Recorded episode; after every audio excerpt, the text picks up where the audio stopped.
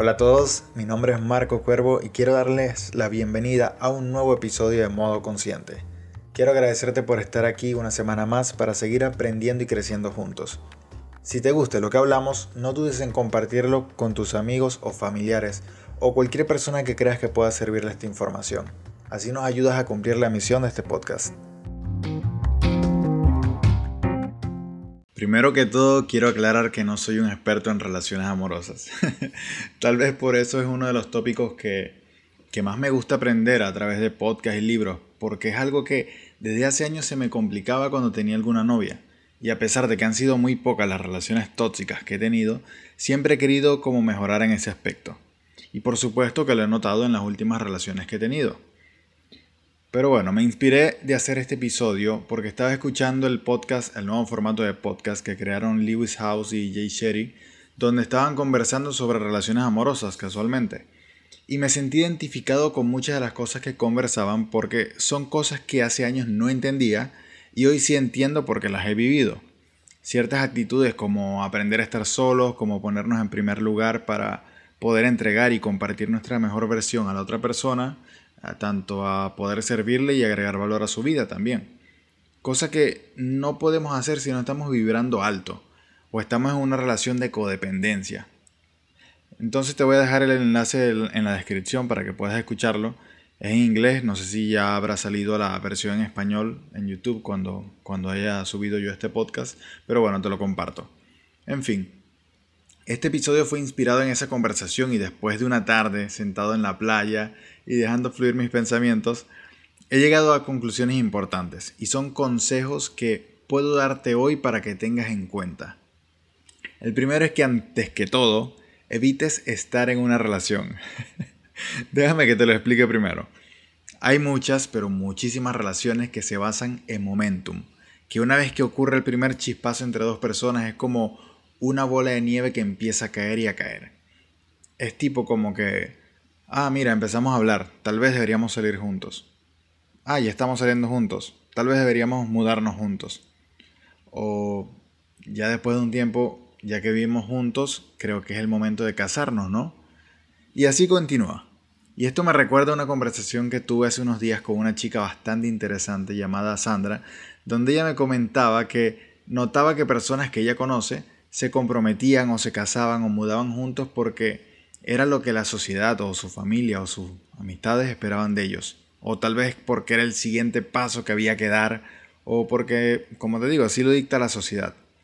Y según Mark Manson, que escribió un artículo sintetizando consejos de 1500 parejas casadas, hay tres razones muy comunes con las que deberías tener especial cuidado para no permitir que ese momentum del que te digo te lleve por delante sin que te des cuenta.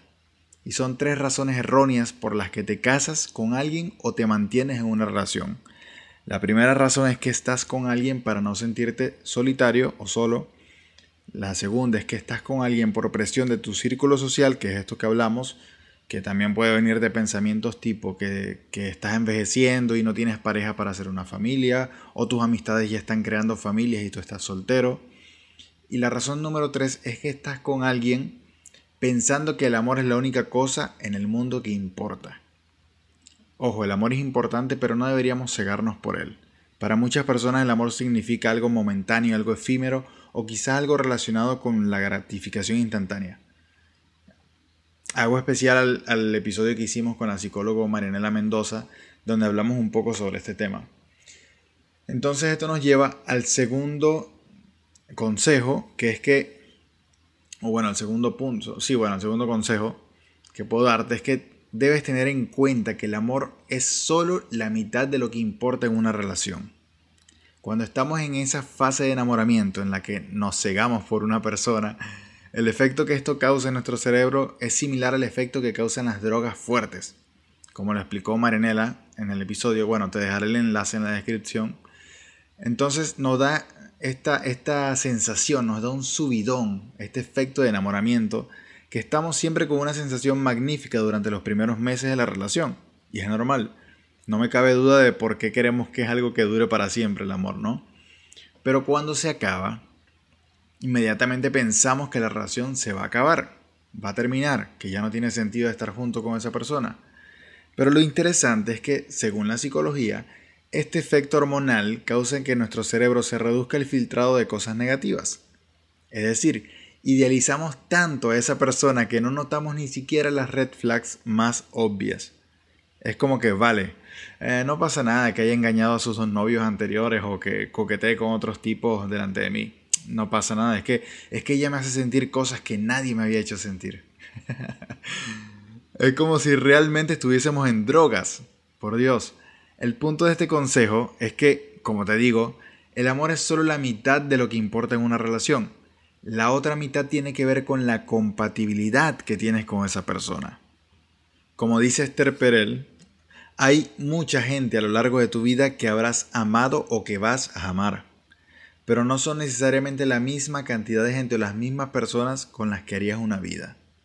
Entonces, ¿quieres una historia de amor o quieres una historia de vida? ¿Entiendes lo que quiso decir ella aquí? El punto es que la compatibilidad que con esa otra persona es lo que va a determinar la calidad de la relación. Pero la compatibilidad a nivel profundo, a nivel de valores, de principios, es lo que realmente importa. Porque cuando el chute de amor de los primeros meses se vaya, te puedes encontrar con una persona con la que no tienes compatibilidad en absoluto. Y esto nos trae entonces al último consejo que es el que me parece más importante. Porque vamos a partir de la premisa de que en la vida todos son decisiones, ¿ok? Me sale el recuerdo eh, de que uno de los aspectos más comunes cuando entrevistan a las parejas felizmente casadas por años es que el amor, ellos consideran que el amor es una decisión. Así como si eres una persona saludable y que se cuida, decides ir al gimnasio o entrenar todos los días, aunque no te apetezca, pues el amor es un compromiso, es una decisión. No ir por aplicaciones buscando a alguien mejor y cuando estás con esa persona luego buscas a alguien mejor o alguien mejor y así, sucesivamente. Opciones infinitas. Y si vas así por la vida, nunca estarás satisfecho. Bueno, a ver, ojo, haz lo que te dé la gana con tu vida, yo no estoy aquí para juzgarte. Pero concluyendo, quiero que tengas en cuenta que en esta sociedad, con tantas opciones disponibles de las que te he comentado, siempre estamos como buscando a la persona correcta, ¿verdad? A esa persona ideal para nosotros. Y tal vez tengas idealizada la persona que quieres para ti. Pero el consejo que te puedo dar es que en vez de buscar a la persona correcta, empieza tú a convertirte en la persona correcta. Porque atraes lo que eres. Y cuando empiezas a vibrar alto, el universo responde y empiezas a rodearte de personas que vibran al mismo nivel que tú, que están al mismo nivel que tú. Y quién sabe, quizás puedan, de alguna manera u otra, vas a toparte con esa persona que estará en el mismo capítulo de la vida en el que estás tú y quizás puedan seguir creciendo juntos. No se sabe. Cuando te levantas y trabajas en ti mismo, mejoras la calidad de tu persona. La manera en que te comunicas, la manera en que te ves, la manera en que expresas seguridad, carisma, en cómo transmites tu energía en todos los círculos de tu vida, no solo en las relaciones. Eso lo podemos empezar a, sentir en nosotros mismos y no es secreto ni ciencia nuclear el hecho de que la gente también lo puede notar.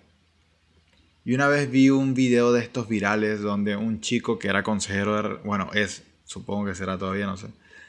Eh, consejero de relaciones estaba entrevistando a una chica que se quejaba de que no podía encontrar al tipo ideal, al, al hombre ideal, y que siempre le iba mal con los chicos que conocía.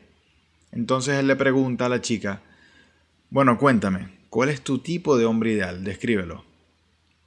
A lo que ella empieza a describirlo diciendo que debía ser alto, con buen físico, marcado, con mucho dinero, dientes y cabello perfecto, sonrisa perfecta.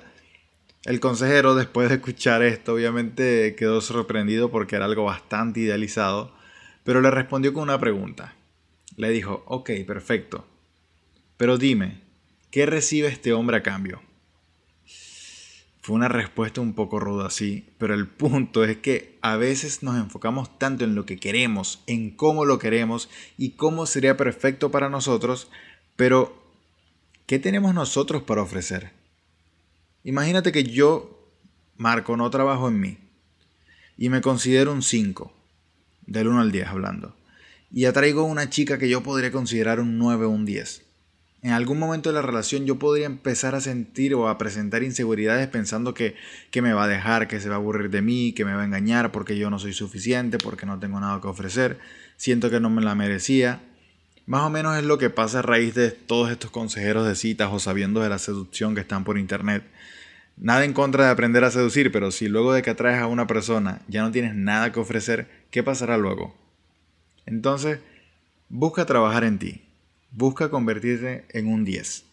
A esto me refería al principio del episodio de ponerte a ti como prioridad para crecer, y así luego tener algo que ofrecer y aportar valor a la vida de otra persona. De todas maneras, si estás aquí escuchando este podcast es porque ya has empezado a hacerlo. Así que nada, te dejo los enlaces en la descripción del episodio y espero que sigas vibrando alto.